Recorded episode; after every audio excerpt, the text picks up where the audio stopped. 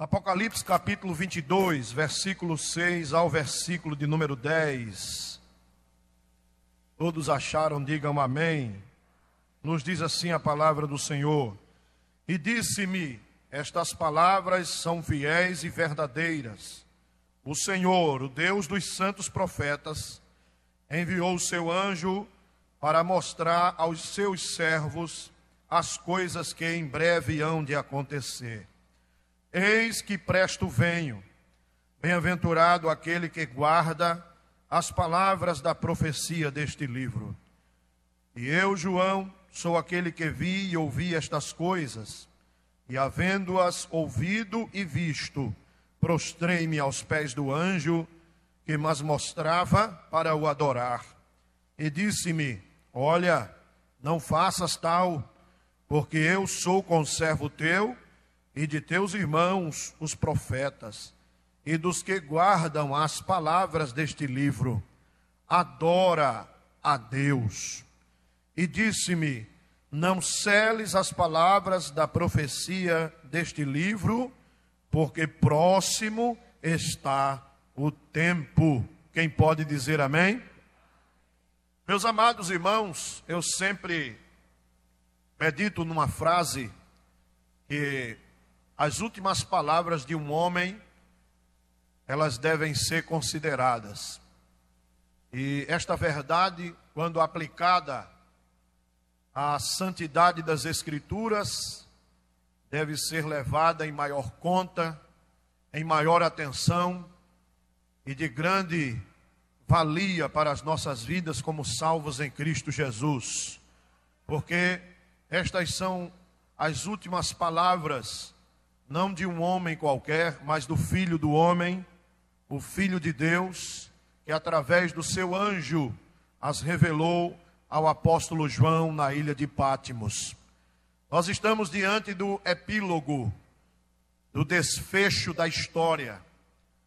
O livro do Apocalipse, ele não foi escrito com o intuito de satisfazer a mente dos intelectuais acerca do futuro mas mostrar que Deus tem um propósito em todas as coisas e que apesar do mal se avolumar, de o mal aparentemente prosperar, no final Deus sempre será vitorioso. Este livro ele tem a finalidade de preparar os santos os salvos para o dia do triunfo com Deus, onde ele irá reinar com justiça e equidade. Ele irá julgar as nações ímpias e aqueles que lavaram as suas vestiduras no sangue do Cordeiro estarão do seu lado para sempre. A história, ela não é cíclica, como muitos filósofos ensinam, e nós não estamos caminhando para um desastre generalizado ou estamos seguindo sem rumo, sem propósito. O livro do Apocalipse, ele serve como um outdoor de Deus, avisando, anunciando, propagando, divulgando que Deus por fim triunfará e que é necessário que aqueles que ainda não fizeram uma aliança com o Senhor, se aproximem, se acheguem e creiam no seu santo evangelho, porque estes dias estão sendo abreviados. Quando Jesus diz no verso de número 7, eis que presto venho, ele não está falando aqui de quantidade de tempo, mas sim da qualidade do tempo onde sua vinda se dará. Ele está falando que virá subitamente, virá repentinamente, virá de repente. Ele comparou a sua vinda como um relâmpago. Em Mateus capítulo 24, versículo de número 27, ele diz que a vinda do Filho do Homem será como um relâmpago que sai do Oriente e se mostra até ao Ocidente. Ele disse que os dias que antecederiam a sua vinda seriam como os dias de Noé, onde os homens comiam, bebiam, casavam e davam-se em casamento, até que Noé entrou na arca e a porta se fechou, e veio o dilúvio e os pegou de assalto. Ele está falando da sua vinda como a vinda de um ladrão, onde o pai de família, se soubesse a que hora o ladrão chegar, chegaria, estaria preparado, estaria munido de alguma coisa para evitar que fosse pego de surpresa. E nós estamos diante dos sinais, claros e evidentes, os sinais que estão de forma nítida anunciando que Jesus está às portas. Quando eu era criança, a mensagem era: Jesus voltará. Quando eu cheguei à idade de jovem, a mensagem era: Jesus está voltando. E agora a mensagem que eu sinto que o Espírito de Deus quer transmitir à igreja é: Jesus está às portas. Somente um poucochinho de tempo e o que há de vir virá e não tardará. E diante destas últimas palavras de Jesus a João, podemos entender nas entrelinhas que ele está dando conselhos para a igreja e justamente a igreja ante ao arrebatamento. Paulo disse que o arrebatamento será no momento, um abrir e fechar de olhos. A palavra momento no original significa átomo, uma partícula indivisível. E diante desta iminente volta, como podemos estar sempre preparados? Jesus aqui estará, através desta revelação, dando conselhos à sua igreja ante o arrebatamento. E quando eu li esse texto, eu percebi que estava em consonância com o tema escolhido pelo pastor, em acordo com a supervisão das mocidades e uniões, porque o primeiro conselho que Jesus dá está ainda no versículo de número 7. Bem-aventurado aquele que guarda as palavras da profecia deste livro. Quem pode dizer amém? O tema escolhido é Jovens, sois fortes, porque a palavra de Deus está em vós, e já vencestes o maligno. E quando entendi que o primeiro conselho que Jesus dá à igreja ante ao arrebatamento é que esta igreja deve ser uma igreja que ama, que guarda e que vive em conformidade com a palavra. Há um perigo aqui que Jesus também noticia, é que estes dias seriam marcados por surgimento de falsos mestres, falsos profetas, quando ele adverte nos versículos de número 18 e 19. Porque eu testifico a todo aquele que ouvir as palavras da profecia deste livro que, se alguém lhes acrescentar alguma coisa, Deus fará vir sobre ele as pragas que estão escritas neste livro. Eu começo aqui a me preocupar porque com o advento destes falsos mestres, destes falsos profetas, que também estão dentre os sinais que antecedem a vinda do Senhor, estes que surgem com afã, com título, com rótulo, para impressionar as massas, acrescentarão à palavra de Deus coisas que são apenas instrumentos de misticismo para levar e arrebanhar a muitos, como nós estamos vendo, está em voga muitos apetrechos que são usados como instrumentos e talismãs gospel, estão acrescentando ao evangelho modismos, conceitos, pensamentos que são espúrios e são reprovados pela palavra de Deus.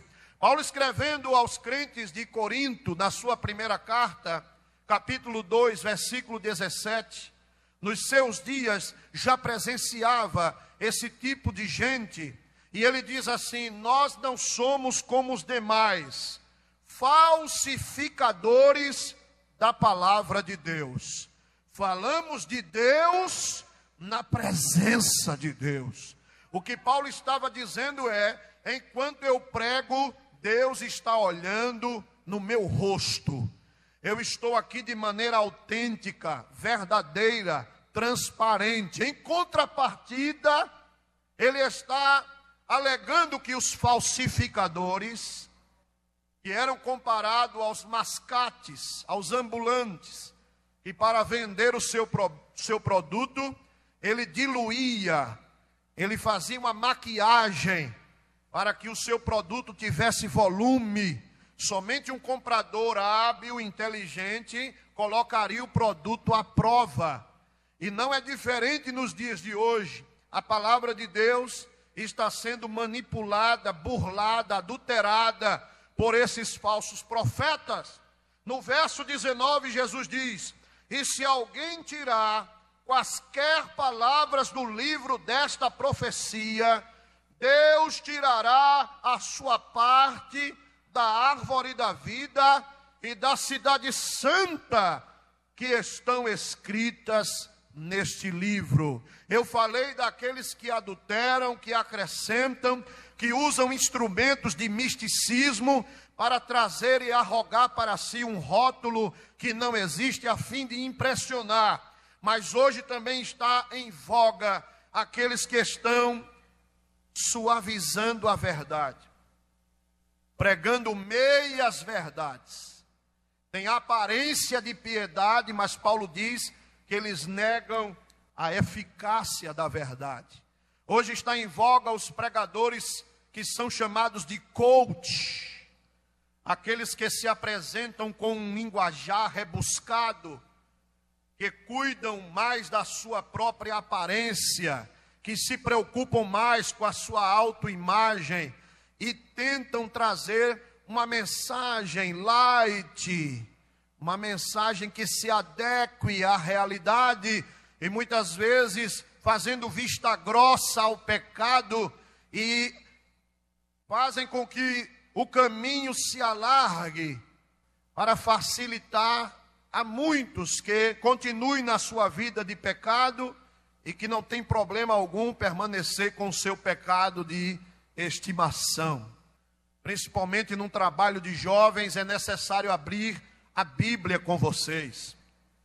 Jesus disse que nem só de pão é preciso para que possamos estar vivos e de pé. Quando ele disse: Nem só de pão viverá o homem, para nós vivermos, não precisamos somente do alimento que está no prato, mas ele diz que para vivermos é necessário nos alimentar das palavras de segurança que saem da boca de Deus. Você veio aqui nesta noite para receber o maná do céu. Você veio esta noite para receber alimento sólido. Porque quando os jovens estavam falando aqui o jogral, eu me lembrei de 2 Timóteo, capítulo 4, versículo de número 3, quando Paulo adverte o seu filho na fé acerca dos dias trabalhosos, e ele diz a Timóteo desta seguinte maneira: se você puder abrir a sua Bíblia, leia comigo quando ele diz: porque virá tempo em que não sofrerão a sã doutrina, mas tendo comichão nos ouvidos, amontoarão para si doutores conforme as suas próprias concupiscências. Na Bíblia, de paráfrase, escrita por Eugene Peterson, ele vai recitar esse versículo da seguinte forma: Porque chegará tempo em que as pessoas não terão estômago para comer uma comida sólida, mas encherão os seus espíritos de todas misturas e podridões espirituais. Guardar a palavra é sinônimo de maturidade espiritual. Observe que no contexto de 1 João capítulo 2, ele vai falar dos filhinhos, ele vai falar dos jovens e depois ele se reporta aos pais. Ele não está falando apenas de idade biológica, ele está falando de maturidade espiritual, ele está falando dos filhinhos que ainda são neófitos, que estão ainda comendo manjar, estão ainda no átrio, estão ainda vivendo os primeiros rudimentos da fé, mas depois ele parte para os jovens que estão no caminho do amadurecimento, já saíram do átrio, agora estão entrando no lugar santo, já não são mais crianças, estão amadurecendo. Paulo disse: quando eu era menino, fazia coisa de menino, falava como menino, discorria como menino, mas eu estou correndo uma carreira com paciência e eu estou em busca da estatura de varão perfeito. Amém medida de Cristo, eu estou amadurecendo. A palavra de Deus, ela é um agente amadurecedor na vida do, do jovem, na vida do adolescente. Quer amadurecer? Começa a ler a Bíblia. Quer parar de falar bobagem? Começa a ler a Bíblia quer se portar como um homem, quer ter caráter formado, quer ter postura, quer ter segurança, quer ter palavra firme, comece a examinar as Escrituras, comece a examinar a palavra de Deus. Eu quero crer que este congresso é a oportunidade perfeita do Espírito Santo começar a abrir a mente de jovens e o rolo santo ser introduzido hoje na alma dele, na mente dele, na vida dele por completo, porque ela vai permeando todas as camadas da alma. Jeremias disse no capítulo 23 que a palavra de Deus é como martelo, marreta que esmiuça e ela é fogo que queima. A palavra de Deus, ela vai tirando os dois véus que existem no homem os dois véus. Primeiro, ela vai como marreta quebrando a fortaleza da mente. Paulo disse que as nossas armas, elas não são carnais, mas elas são poderosas em Deus para a destruição das fortalezas. E esses bloqueios, essas fortalezas, muitas vezes são formadas na mente, conceitos, ideologias, pensamentos, pluralismo de ideias. Vocês estão vendo que o nosso país está passando um tempo muito difícil. O relativismo está em alta. Se alguém disser que se acha que é uma maçã, não tem como contestar. E mesmo que ele diga que gosta de maçã e você diga que não gosta de maçã e gosta de peira, você é preconceituoso porque ele gosta de maçã e você não gosta de maçã como ele. Isso fala de relativismo. Desde a entrada do iluminismo no mundo, após a Revolução Francesa, alguns conceitos intensificaram o ataque à palavra de Deus. E vieram muitas filosofias pluralistas, onde a verdade da palavra está sendo relativizada. Mas o Espírito Santo continua o mesmo. E ele fala pela boca da igreja e ele tem levantado pregadores, ele tem ungido a boca de homens na terra que não tem recuado. Esta é a palavra da fé que pregamos. A gente prega mesmo com limitações. O camarada está aqui, a mente está entulhada de parafernália, mas quando ele reclina a cabeça no travesseiro, a marreta fica lá trabalhando. Pum, te conserta, te ajeita, pum, deixa o teu pecado, pum, tu vai para o inferno, pum, procura Jesus, Jesus quer te dar o céu, aí ele tenta fugir, ele tenta até desdenhar, ele até tira onda, faz chacota, brinca, anarquiza, mas a marreta está trabalhando devagar.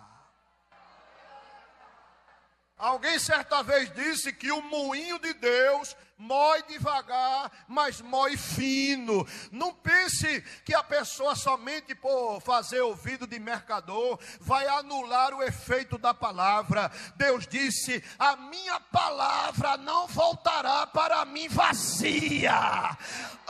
Antes fará o que me apraz e prosperará naquilo para qual a enviei. Ela vai quebrando a fortaleza, vai quebrando o orgulho, vai quebrando a soberba, vai quebrando a arrogância.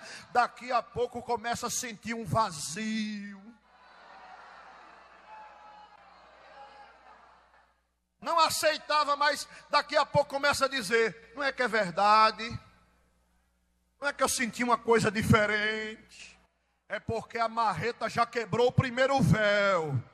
Já quebrou aquela blindagem. Aí de marreta ela se transforma em fogo.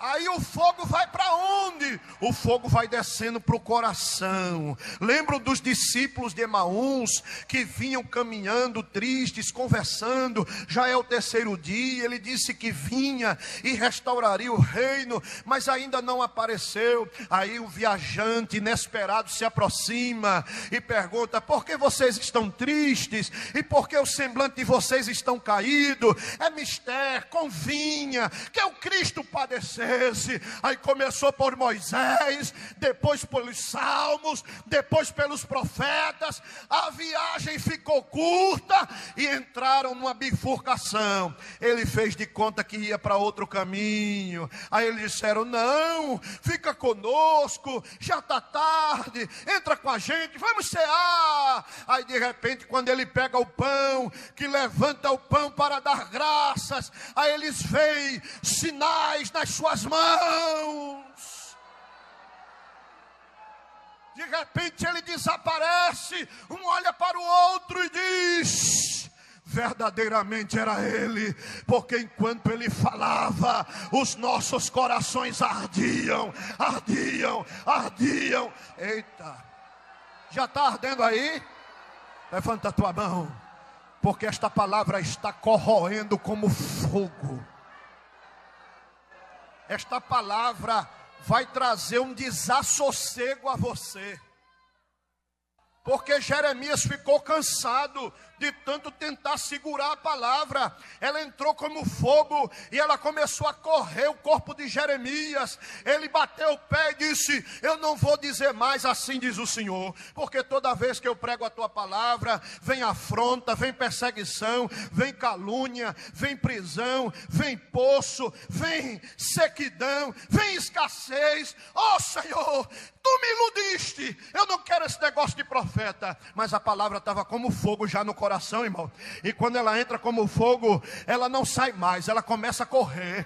Aí ele começou a segurar. O desejo vinha, ele. E a palavra correndo, e a palavra queimando. Eita.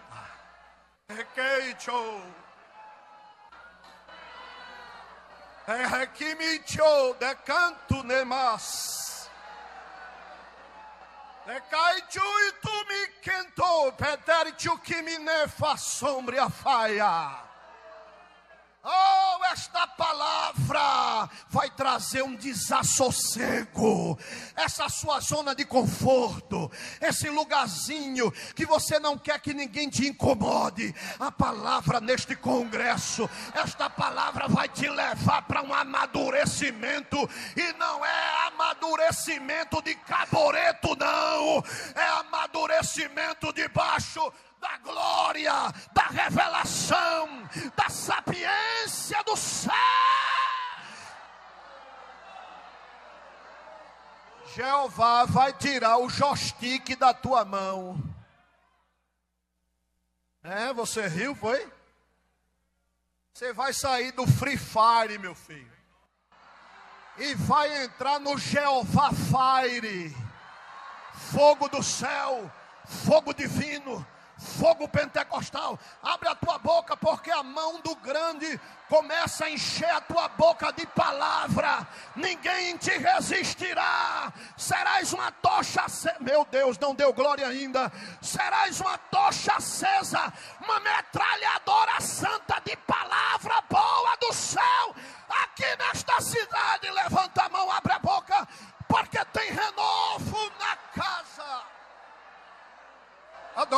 Jesus.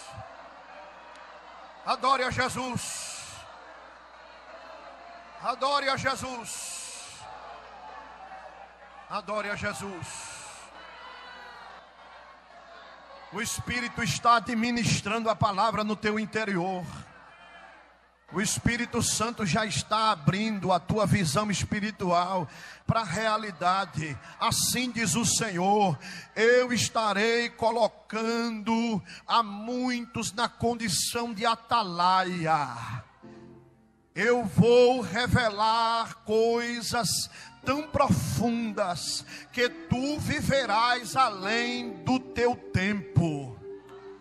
Eu tenho visto Jesus guardando as colunas, levando para o seu celeiro os guardiões da palavra, e eu oro dizendo: Deus, levanta moças, levanta jovens, comprometidos, aliançados com a verdade, que não se dobrem e não se curvem diante dos manjares, mas Deus libera esta revelação, esta palavra. Eu farei a muitos viverem em antecedência do seu tempo, a visão se alargará.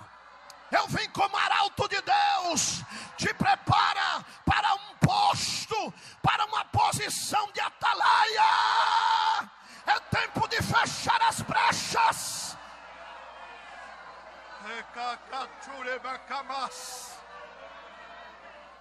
Nunca vivemos um analfabetismo bíblico tão grande como os dias atuais. A Bíblia está sendo relegada a artigo, a enfeite de estante, senão ela é promovida a pochete, aquilo, aquela bolsinha que os homens levavam antigamente nos anos 80, 90, pochete, lugar de colocar papel, documento, receita velha, documento antigo. A Bíblia está cheia de parafernália, está sendo relegada a segundo plano. A Bíblia parece que é porta-óculos, ela fica jogada, mas que Deus venha trazer fome, trazer sede pela Sua palavra. Como foi que Jesus venceu o diabo, irmãos? Ele não venceu o diabo com sofismas, com frases de efeito. Ele não venceu o diabo com jargões. Ele venceu com a palavra. E olhe que o diabo sabe a Bíblia de trás para frente e de frente para trás. Ele distorce a verdade, ele manipula a verdade, ele coloca a palavra de Deus em xeque. Foi assim desde o princípio, quando ele proferiu aquela palavra para Eva, quando ele disse assim: é verdade que ele disse que não, não poderia comer de nenhum fruto da, do jardim, Eva que não estava segura na ordem da palavra, aí confirmou, ela disse: é, ele proibiu que a gente não podia comer, não é dessa, desse fruto, nem tocar nesse fruto. Aí ele pegou Eva pela palavra e percebeu que Eva não estava segura da ordem, e é por isso que ele enganou enganou o primeiro casal, quando o crente não está antenado, inteirado, não escondeu a palavra no coração, é presa fácil para Satanás, e muitos estão relegando a Bíblia para ficar no Instagram, irmãos, é perigoso demais. Se não tivermos cuidado, irmãos, vai-se o tempo 40 minutos, uma hora, uma hora e meia, a gente não se apercebe. Não é tempo de crente, irmãos está fazendo pozinha em Instagram, irmãos. Me permita, pastor, é com muito temor. Não é tempo para moça crente, jovem crente, está com piada, com anedota, com chocarrice no Instagram. Não, irmão. Comece a encarnar essa palavra. Talvez eu fique somente nesse primeiro conselho aqui. Tem outros conselhos que Jesus está dando, mas o principal, o primordial aqui é: guarda as palavras deste livro. Quando Davi disse assim no Salmo 119, versículo 11: Escondi a tua palavra no meu coração, para não pecar contra ti. Ele estava querendo que as letras do decálogo que estavam escritas ali na pedra saíssem da pedra e viessem para o seu coração. Foi o único que eu vi que descobriu o segredo ele entendeu que o decálogo, os dez mandamentos, o concerto de Deus com Israel, não era para ter sido colocado em pedras, era para ter sido impresso no coração dos hebreus. Assim que saíram do Egito, atravessaram o mar e chegaram no Monte Sinai, no capítulo 19 de Êxodo, Deus se revelou extraordinariamente a Israel, com sons de buzina, com trovões, com relâmpagos. Deus quis se mostrar. E Deus colocou termos no monte, colocou limites no monte, pediu que Moisés avisasse ao povo para se santificar. E Deus falava e Moisés traduzia. E diz o texto em Hebreus, capítulo de número 12, verso de número 19, que até o próprio Moisés se tremia de tanto temor. O monte balançava. E Deus falando com Israel. E ele queria, naquele exato momento, imprimir no coração de Israel a palavra. Mas o povo disse: Moisés, não fale Deus conosco, Fala tu conosco. Eles não quiseram, eles não abriram o coração. E Deus teve que colocar as palavras dele em pedras. E era um símbolo de como estava o coração do povo. Coração duro. Deus disse muitas vezes que aquele povo era povo obstinado, povo de dura cerviz povo que entristece o meu espírito. Mas aí ele disse pela boca de Jeremias, capítulo 31, aleluia. Capítulo 31 de Jeremias, que estaria implantando uma nova aliança. Versículo de número 33. Mas este é o concerto que farei com a casa de Israel depois daqueles dias, diz o Senhor. Porei a minha lei no seu interior e a escreverei no seu coração. Davi entendeu isso aqui muito antes de Jeremias profetizar. E é aí quando Davi diz: Deus, tira as tuas palavras da pedra e coloca as tuas palavras no meu coração. Começa a imprimir aqui dentro, Senhor. Começa a encarnar em mim a tua palavra. Paulo disse aos Colossenses, capítulo 3, versículo 16: que a palavra de Cristo habite em vós abundantemente. Quando a palavra é enxertada, a igreja exala Jesus. O crente exala Jesus. O crente espalha o bom cheiro de Cristo. Oh glória. Jeová já está com o carimbo dele aqui esta noite.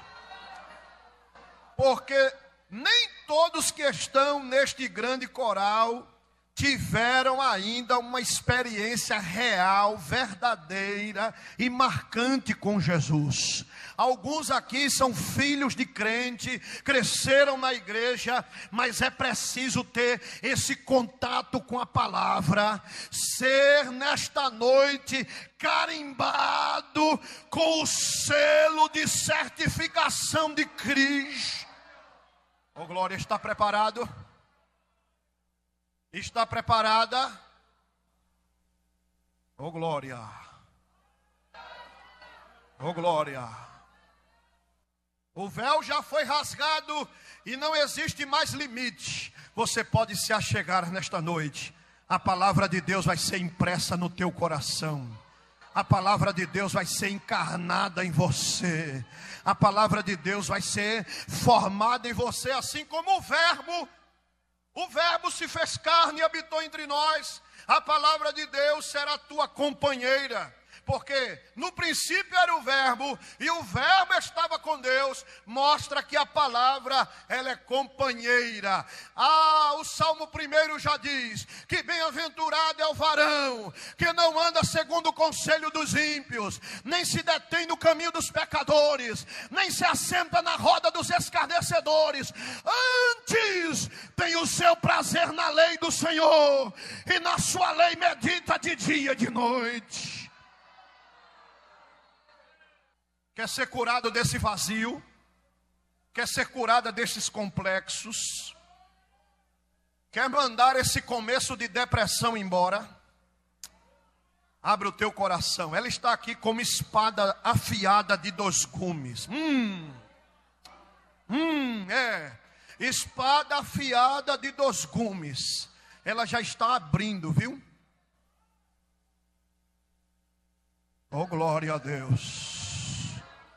Sabe o que isso significa? O escritor estava dizendo assim: que ela penetra e vai fazendo um corte cirúrgico, e é como se cada um de nós estivesse agora numa maca, voltados para cima. Já imaginou agora a cena? Ao invés de sentados, todos agora estão deitados numa maca, e a palavra de Deus está cortando a gente assim pelo meio. Sim, o Espírito Santo está pegando o bisturi dele agora, que é a palavra. Está pegando esse rapazinho rebelde, respondão, mal criado, preguiçoso. Está pegando essa menina rebelde, quanto mais, não tem coragem de lavar os pratos, passar uma vassoura na casa, está com raiva da pregação. Você já está na maca e a cirurgia vai ser feita. Ele vai tirar o coração de pedra hoje.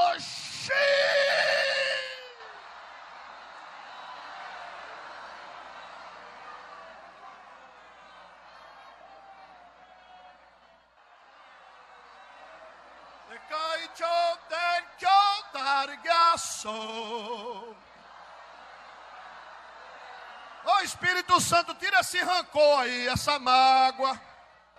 Olha como o coração está escuro. Chega a estar tá inchado.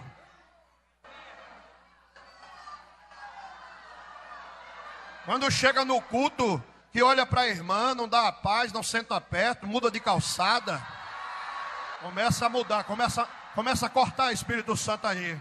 Uma navalha. Eita, que limpeza santa esta noite. Que limpeza gloriosa esta noite. Terminei, terminou, Espírito Santo. Agora lava, joga água, joga água. Shh, shh, shh, shh. Ei.